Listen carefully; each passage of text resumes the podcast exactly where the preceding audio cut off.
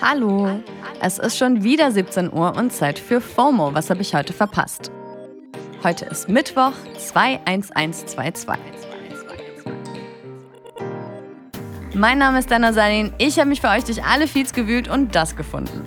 Heute geht es um teure Haken, teure Villen, Rap-Texte vor Gericht und den TikTok-Trend des Monats.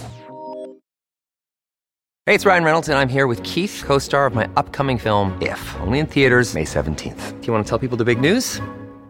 All right, I'll do it. Sign up now and you'll get unlimited for $15 a month in six months of Paramount Plus Essential Plan on us. Mintmobile.com slash switch. Upfront payment of $45 equivalent to $15 per month. Unlimited over 40 gigabytes per month. Face lower speeds. Videos at 480p. Active Mint customers by 531.24 get six months of Paramount Plus Essential Plan. Auto renews after six months. Offer ends May 31st, 2024. Separate Paramount Plus registration required. Terms and conditions apply if rated PG.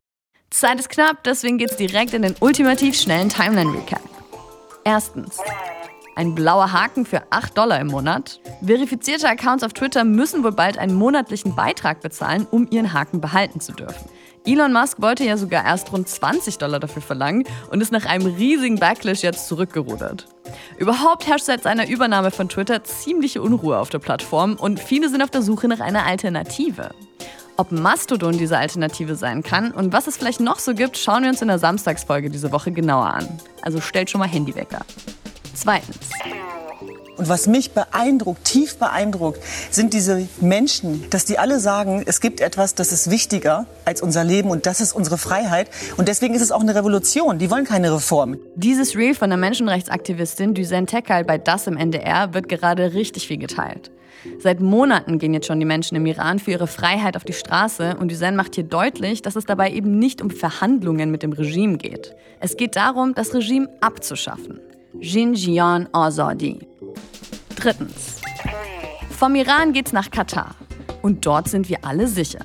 Das hat zumindest Innenministerin Nancy Faeser gesagt. Die Fußball-WM findet in knapp drei Wochen in Katar statt und wird ja schon seit ihrer Ankündigung kritisiert. Nancy Faeser ist jetzt schon vor Ort und der katarische Premierminister hat ihr wohl versprochen, dass alle Menschen, egal woher sie kommen, wen sie lieben und woran sie glauben, bei der WM sicher seien. Na, dann haben sich doch alle Menschenrechtsverletzungen in Wohlgefallen aufgelöst. Viertens. Wenn ihr Millionen machen wollt, müsst ihr nur Netflix in eurem Haus drehen lassen. Easy. Das Creel House, also das Elternhaus vom Bösewicht Wegner, steht in der vierten Staffel von Stranger Things ja quasi im Mittelpunkt der Handlung. Und das hat jetzt dazu geführt, dass der Wert der Villa von 350.000 Dollar auf 1,5 Millionen gestiegen ist. Zu dem Preis wird sie gerade zum Verkauf angeboten. Also wer sich gönnt, braucht nicht nur starke Nerven, sondern auch einen Haufen Geld. Das war der ultimativ schnelle Timeline Recap.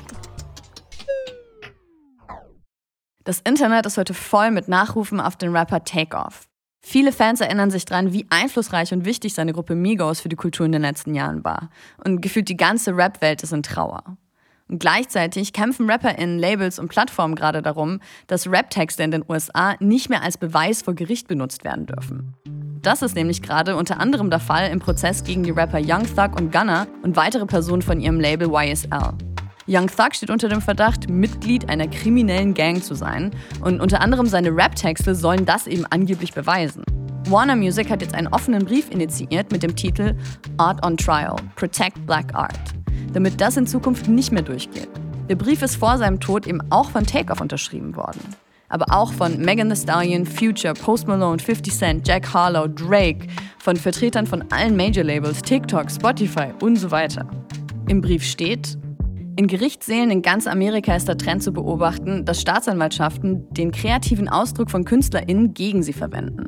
RapperInnen sind GeschichtenerzählerInnen, die ganze Welten erschaffen, die sowohl Held als auch Bösewicht spielen können. Aber mehr als jede andere Kunstform werden Raptexte im Wesentlichen als Geständnisse verwendet, um die Kreativität und Kunstfertigkeit von Schwarzen zu kriminalisieren.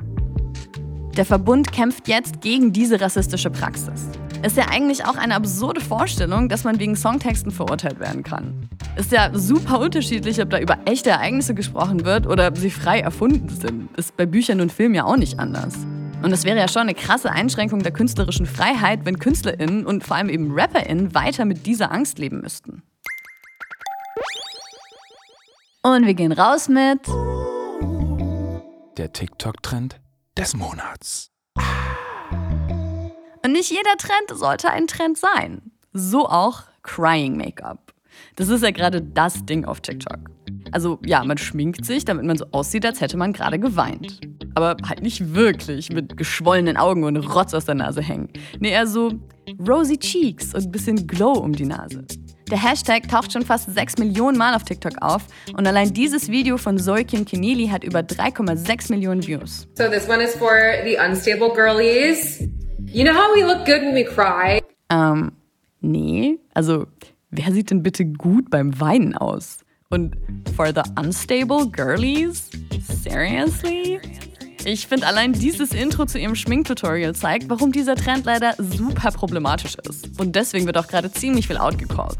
Erstens werden damit mal wieder unrealistische Schönheitsideale verbreitet. Wir sehen nicht alle umwerfend zart und feenhaft beim Weinen aus und müssen wir auch nicht.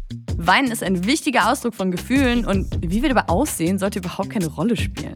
Zweitens, wenn man Weinen aber zum Look macht und einen irgendwie cute oder sexy aussehen lassen soll, bedient es voll das Narrativ, dass vor allem junge Frauen ja bloß Aufmerksamkeit wollen, wenn sie weinen und man das schon nicht so ernst nehmen muss. Und drittens kann genau das dazu führen, dass Menschen, denen es wirklich nicht gut geht, sich nicht trauen, sich ihrem Umfeld anzuvertrauen, weil sie Angst haben, dass ihnen nicht geglaubt wird. Und das ist jetzt schon einer der Hauptgründe, warum Menschen mit Mental Health Problemen nicht um Hilfe fragen. Okay, rant over. Ich gehe mir jetzt das Poloch sonnen. War ja auch mal ein Trend. Das war's für heute mit FOMO und wir hören uns morgen wieder hier auf Spotify. Über welchen TikTok-Trend sollen wir unbedingt sprechen? Schreibt's uns an FOMO at spotify.com. FOMO ist eine Produktion von Spotify Studios in Zusammenarbeit mit ACB Stories. Folgt uns auf Spotify.